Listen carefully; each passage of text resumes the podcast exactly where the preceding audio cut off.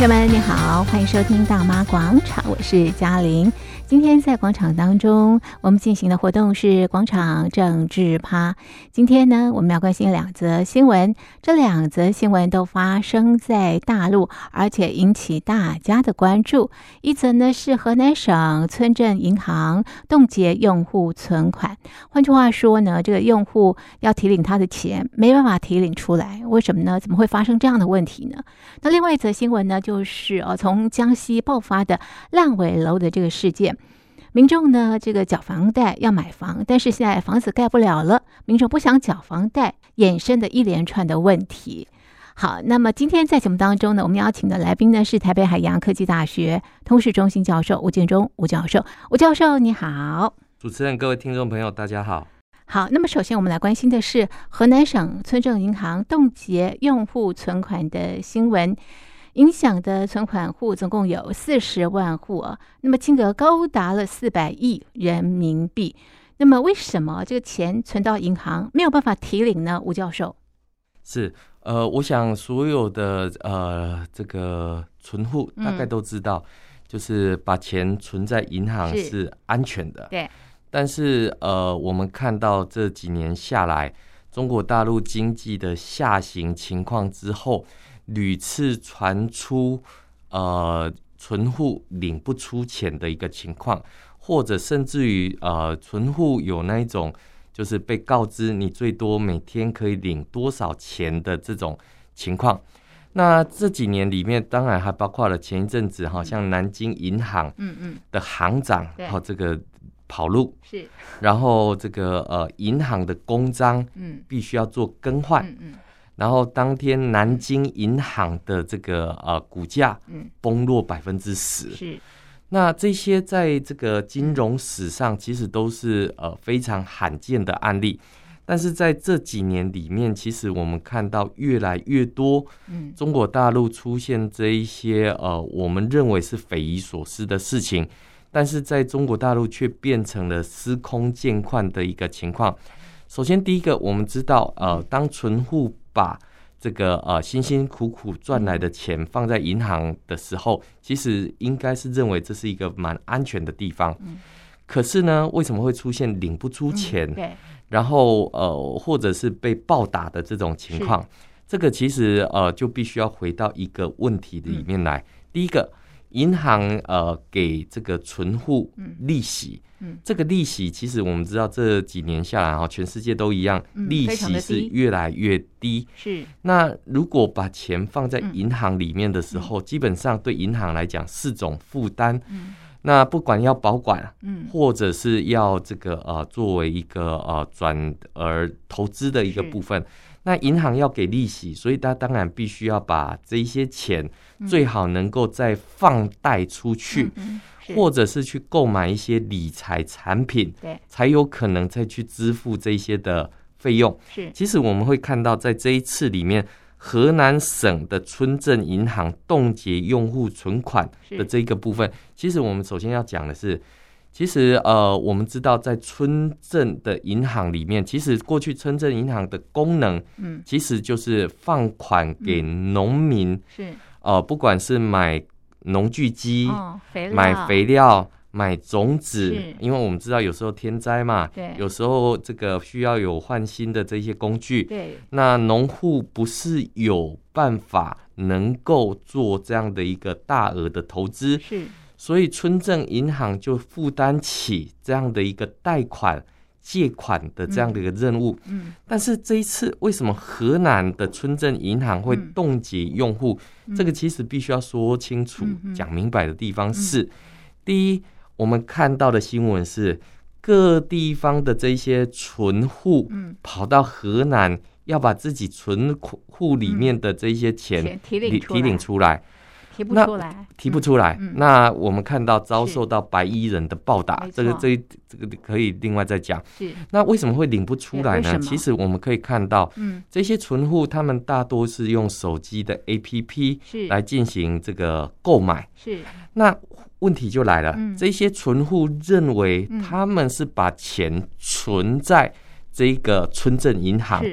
但是其实他们并不是存款的行为，哦，它这其实是一个投资的行为。是，什么叫投资的行为？因为我正常利息原本可能是百分之一，是，但是存在这一个呃存证银行里面，你可以拿到百分之六、百分之七，高于市场化的一个情况，这个就是一个呃理财商品的一个行为。是。中共中央有没有允许这些村镇银行、这些地方政府来发行这样的一个理财产品？答案是没有的。没有的。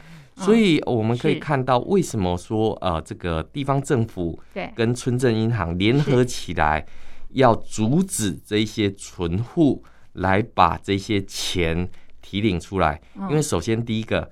呃，对地方政府跟这个村镇银行来讲的话，其实这个不是存钱，嗯，这是来购买我的理财产品，是一种投资，是一种投资，是。投资有赚有赔，对。那当然你要提前解约，我当然是不给你提前解约，一次来的量又这么的大，当然就不给你解约。是，所以这个到底是一个存款的行为，还是是一个投资的行为？现在看起来。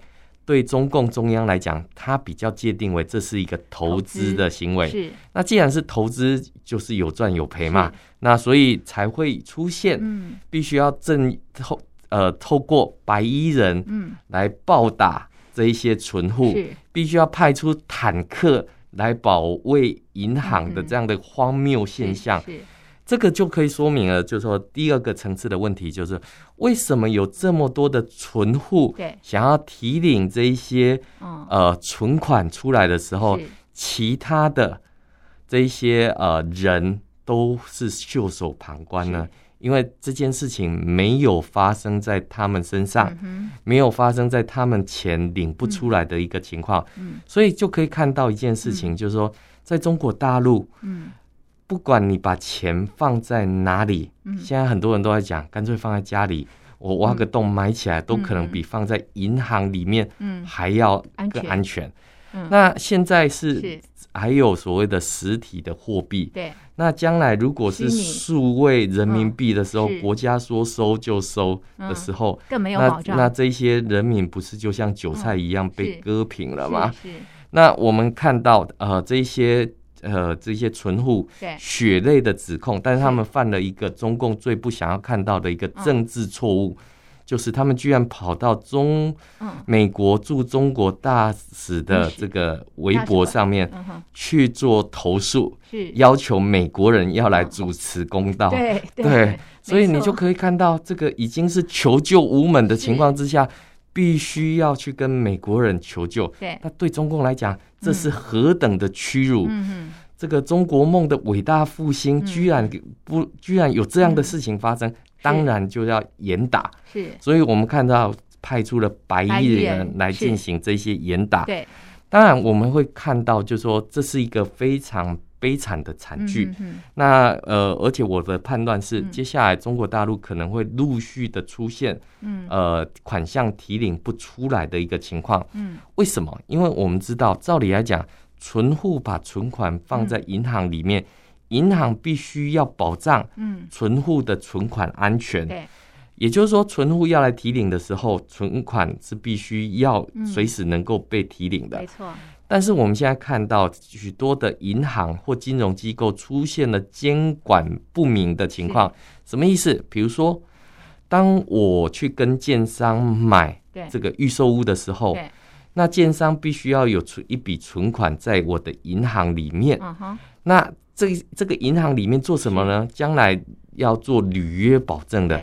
结果银行居然把这一笔的履约保证，履约保证移到其他地方去做使用，挪作他用，挪作他用。啊！至于挪作什么用，是。就是打上一个大大的问号。是，所以第一个部分就是我们看到对于银行的监管，是。第一个地方政府是缺位的，是。第二个呃中共中央是放任不管的，这就造成了这样的一个惨剧。惨剧不远啊，是恒大就是一个很标准的一个一个事件。但是我们必须要去探究这个原因，为什么地方政府或银行必须要去挪用这些资金？第一个当然是贪嘛，是腐败嘛，这、哦、就让他有上下其手的这种可能。嗯，嗯那过去里面为什么没有出现这些事情？是因为过去里面靠房地产，嗯，靠这种金融。哦，投资发财的人很多嘛，大家都觉得自己不会是最后一只白老鼠嘛，是是。然后大家都觉得说房地产只会往上，对，不会往下。而且过去经济真的是大好啊。对，嗯、那在中国崛起的这个期段里面，嗯、大家都认为银行是国家的，嗯、绝对不会倒嘛。嗯嗯嗯。银行是国家有保证的，绝对不会倒。对。我们看到中共的话都能跳票，你怎么会相信？这个银行不会倒的这件事情，所以我们可以看到，第一个部分当然就是贪啊，这个为什么会贪？第二个，其实我们可以看到，呃，在这几年里面哈，这个有大家都知道疫情的关系，那疫情之后，让很多中小企业、很多的工厂没有办法能够进行这些工作。订单发不出去，嗯，产量出不来，嗯、那当然能够得到的货款，嗯，也都不足，嗯、对。那唯一有机会可以投入这一些发展的，原本他是在做饮料的，他在做卫生纸的，他在做杯子的，对，这个本业都不做了，改投入房地产，改投入股票市场。Uh 那照理来讲，在过去里面，不管怎么买都是赚，是。可是呢？这几年哈，因为疫情的关系，中国的经济不断的往下滑，是，再加上国际社会对于供应链的重组，嗯，所以导致一些外资开始外移，嗯，过去地方政府是靠卖土地来赚钱，嗯，卖土地来赚钱，什么叫卖土地来赚钱？就是说，我们知道在中国大陆哈，嗯，这个呃，在预算法里面，我们都知道，地方政府。的开跟支，收跟支是必须要达到平衡的，嗯、是不可以有这个呃这种赤字的情况。在财政纪律上面来讲的话，这个中共对于不管是地方政府也好，或者对于中央政府来讲，都是希望能够达到这样的一个部分。嗯、政府每年要花多少钱？嗯、地方政府绝对知道。比如说，我要花多少的人事费。我要花多少的这一些呃这奖金，我要做多少的建设，这个都可以算得出来。但是我回过头来，第一个问题就是，那政府的收入，要从哪里来？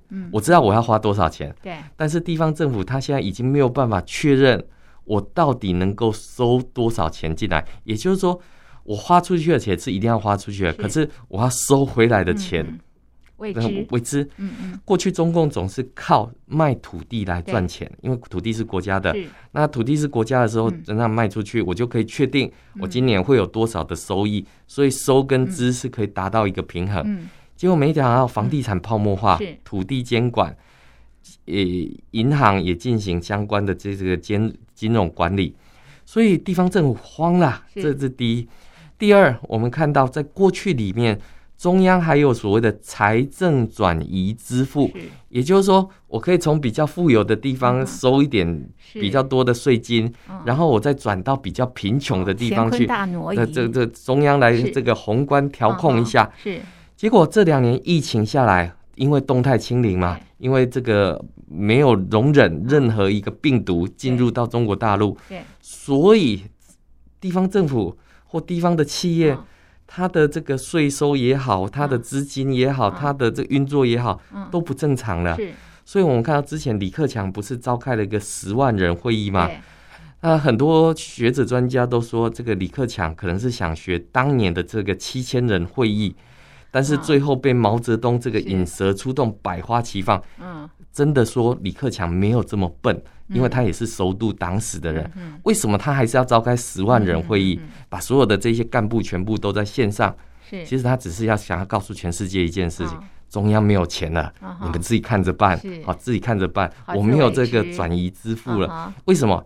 大家都知道，中共中央转移支付最大的这个呃这个收入来源是来自于长三角，是。是来自于上海，是来自于江苏。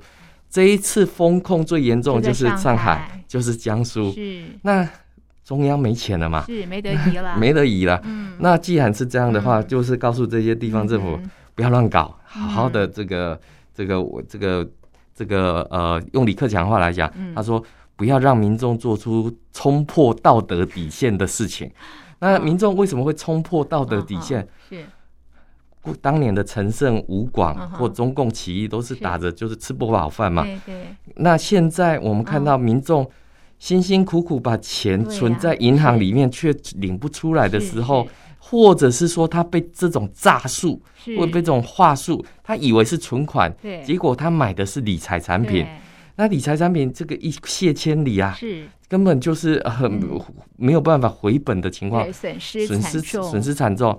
那我刚刚提的是，比如说像南京银行，对。很多退休的职工，他的这个保险金都是存在这个这个银行里面，那就更惨了，对不对？那所以我们可以看到，第一个，这是金融秩序哈，金融规范里面中央出了问题，地方也大有问题。那为什么会出这个问题？嗯，制度。嗯，出了非常严重的问题。嗯嗯。那第二，当然我们看到这种所谓的贪或腐败，这个当然就促成了这样的一个寻租的这种空间。所以我们可以看到，就是说啊，在这种情况之下，那当然对习近平来讲，这是个大好的机会。接下来就是反腐败，就是往这个地方来切，整顿一下，整顿了一下，他又可以增加他的名望。这个这些都是害他没有办法好好执政的一个转移说法。所以你可以看得到，就回过头来看的时候，危机就是转机。啊。但是对人民来讲，这个危机其实是他的荷包，是他的代价。所以我们看到，当中共喊出不惜一切代价的时候。后来这些人民才知道，原来他就是那个代价。是是，哎，所以最大的受益者是习近平啊。对。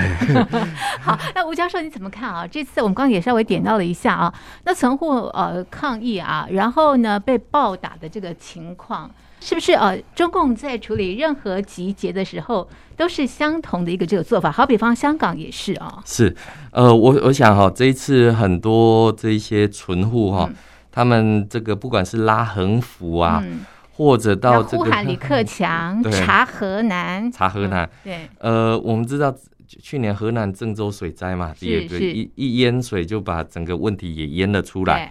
那我们看到在这一次里面哈，这个。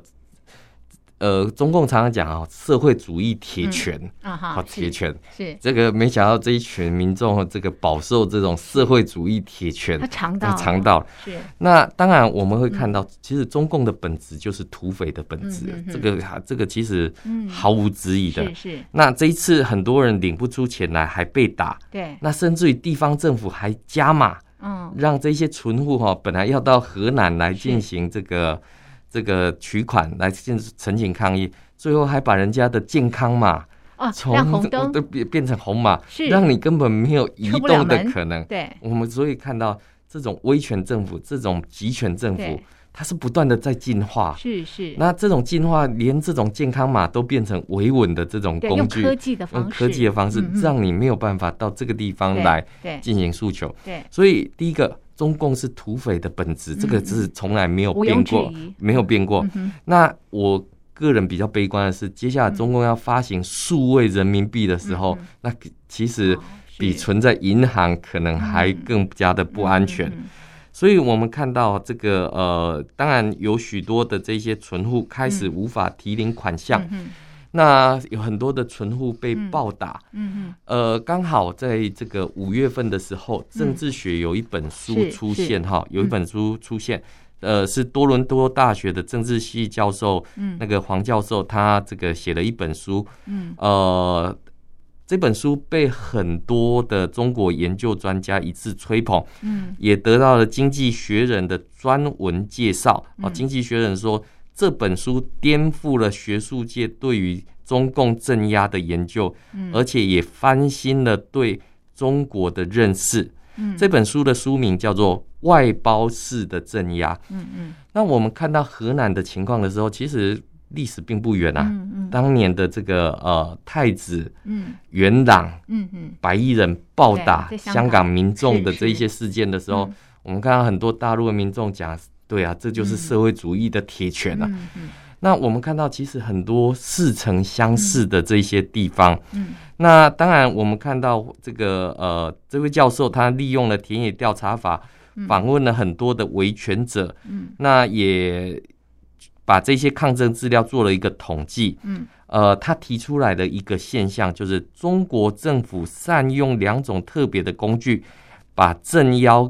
呃，把镇压给外包了。嗯，第一个工具就是黑衣人，是，也就是利用体制外的不明人士，用暴力来对付抗争者。嗯第二个叫做群众动员，让不同的群体之间自己做对抗。嗯第一个部分黑衣人比较容易理解，嗯就是如果说这一些人是由军队，中共有军队，中共有解放军，中共有武装警察，中共有公安，是。为什么不用武装警察，不用公安，不用军队，而要用这些黑衣人？因为中共自己也知道，如果用军队用。这个警察可能会再站不住脚，其实没有怎么站不住脚了。对中共来讲的话，其实他就是这么做，但是他还想要包装成一个开明的一个形象。这些黑衣人去暴打这些群众的时候，警察、公安就可以出面把这些黑衣人给收拾，顺便还理了一个开明这个为民众伸张的这样一个权利，却殊不知。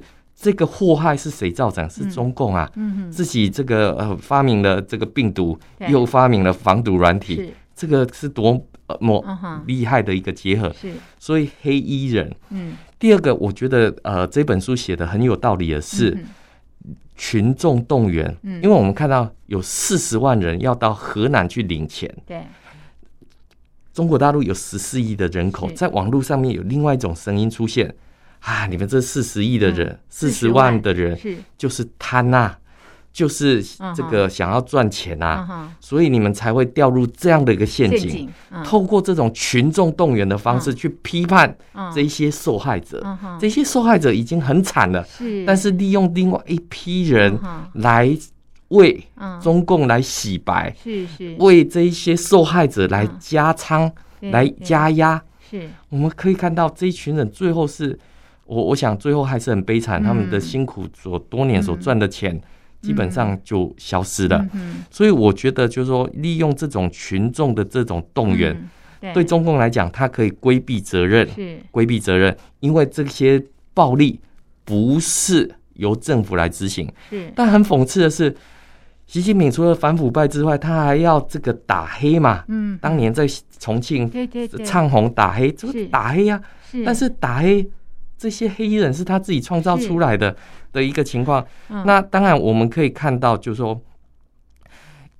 负责的对象因为不明确，所以就很难去进行救责，所以中共就不用负责。嗯，另外一个是可以降低成本。好，这个对中共来讲的话，嗯，这个我用武装军队去镇压，我可能还要去回应西方对他的这个批评。对，黑衣人不用啊，不用啊，因为这个在过去里面，我们看到在中国大陆有所谓的钉子户，对对，被强迫拆迁，是。被暴力这个拆迁哦，你不你不拆的时候，可能你家就第二天晚上就着火了，就不这个就烧掉了，或者是被暴力这个恐吓。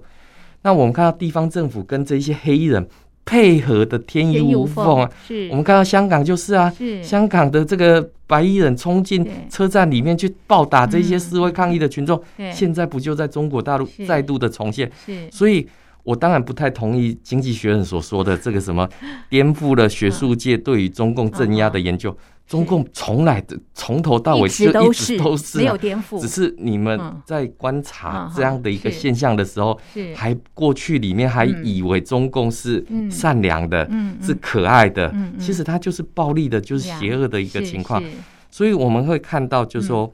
呃，看着别人这样子的一个生命被践踏，嗯、其实一直都被践踏。那当然，我们看到很多的这些所谓群众动员来嘲笑这四十万人的时候，嗯、其实他们也是加害者的一方啊，也是一种暴力，其实也是一种暴力。没错。所以我会觉得说，如果说呃这样的一个问题里面，嗯、那必须要得到别人的尊重的时候，其实我们都可以看到，呃，自己的权益自己救。嗯、那当然，我们看到当社会主义铁拳没有挥到自己的时候，他是可以站在旁边很有高度的，这个这这这个站着不腰疼。对，但是我们却看到，就是说这是。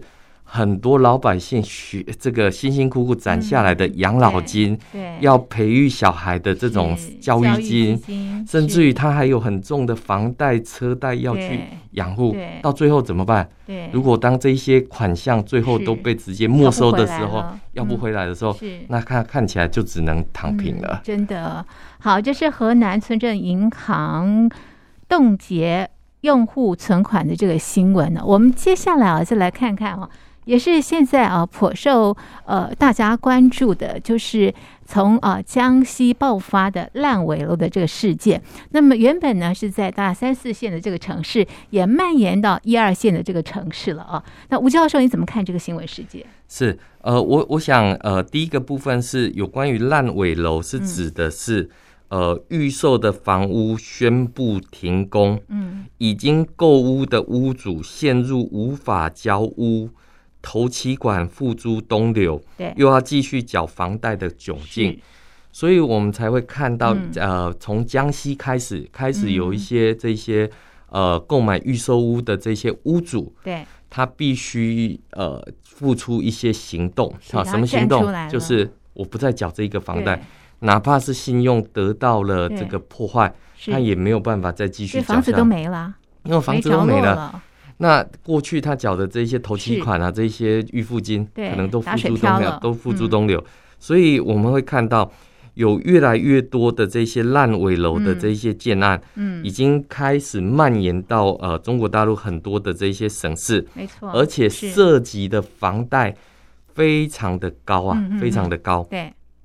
那我们看到这个有很多的这一些呃屋主开始响应，嗯，选择自己的信用跟银行来进行博弈，嗯，因为已经赔尽了这些存款，嗯，而名下的房子住不了又卖不掉，根本就没有办法成家，嗯，每个月还要负担这么沉重的贷款跟房租，那么拼命维持金融信用还有意义吗？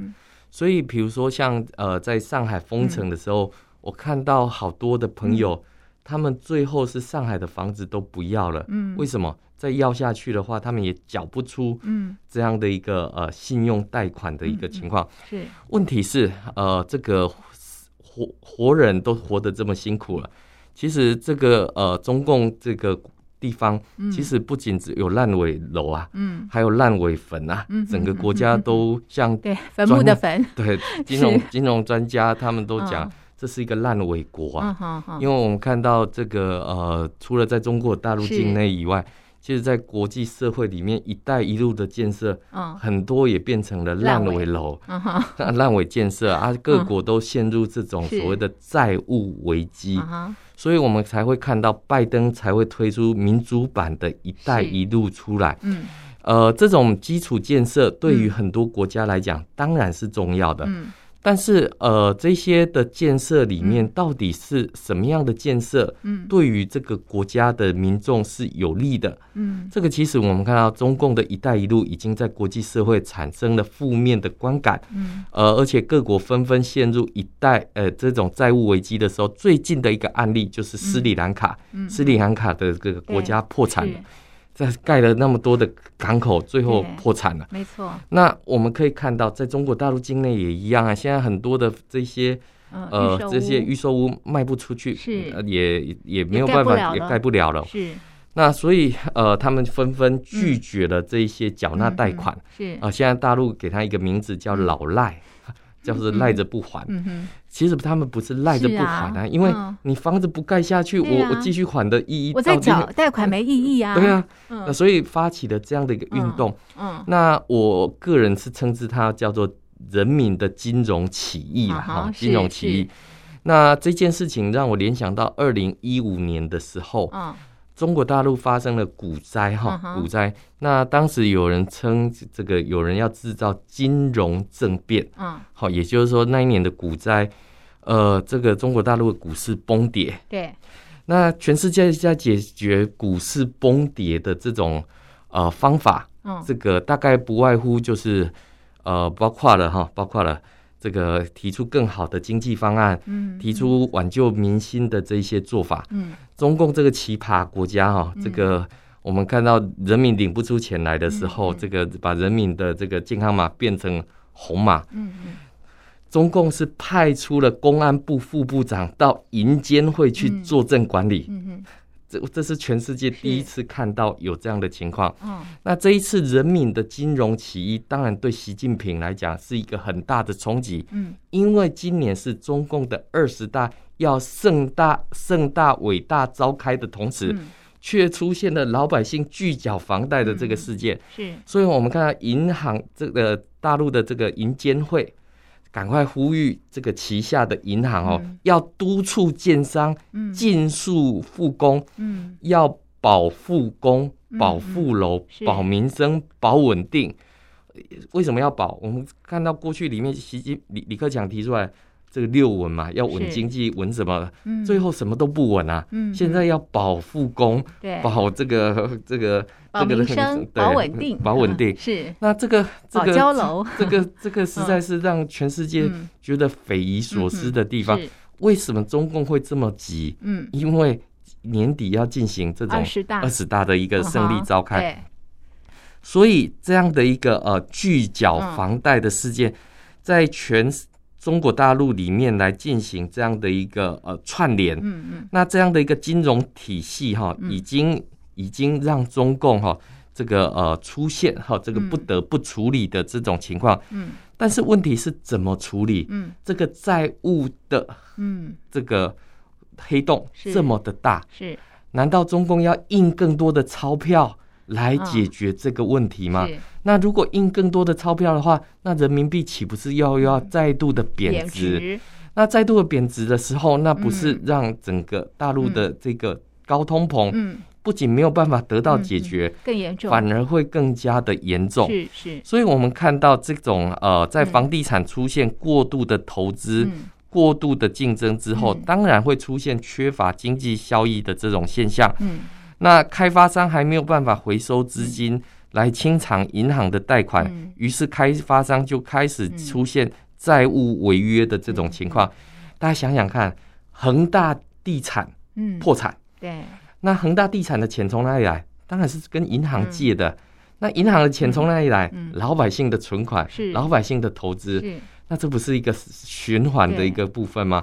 那开发商拍拍屁股，我倒了，是。那这些钱呢，早就被移到其他地方去，早就被这个酒鬼搬，因为不知道搬到什么地方去了。所以我们可以看到，就是说烂尾楼当然是一个现象，但是呃，我们看到中共执政之下所造就出来的这种债务陷阱。债务危机不仅只有在中国大陆出现而已，在国那么海外。去。是，所以我们看到，其实对中共的这样的祸害，其实国际社会开始都已经清楚的知道，所以不断的呼吁，不要去参加这种什么“一带一路”啊，不要去参加什么亚投行啊，等等哈。我我现现在我是觉得还蛮庆幸的，当时中国大陆提出什么“一带一路”啊，亚投行。当时很多人讲说要赶快去加入这样的基础建设，嗯，结果现在违约了、跳票了，还好当时没有加入的一个情况。那当然我们会看到，就是说这样的一个债务危机，它的一个解决，现在可能会已经变成了一场风暴，嗯，会不会影响到年底的二十大的选举？我想这个值得接下去持续的观察。OK，好，这是今天在节目当中我们关心。两则跟我们大陆朋友息息相关的这个新闻呢，一则呢就是河南省村镇银行冻结用户存款，那么另外一则呢就是烂尾楼的这个新闻。今天的节目呢就进行到这里，非常谢谢听众朋友您的收听，也谢谢吴教授您的这个分析，谢谢您，谢谢。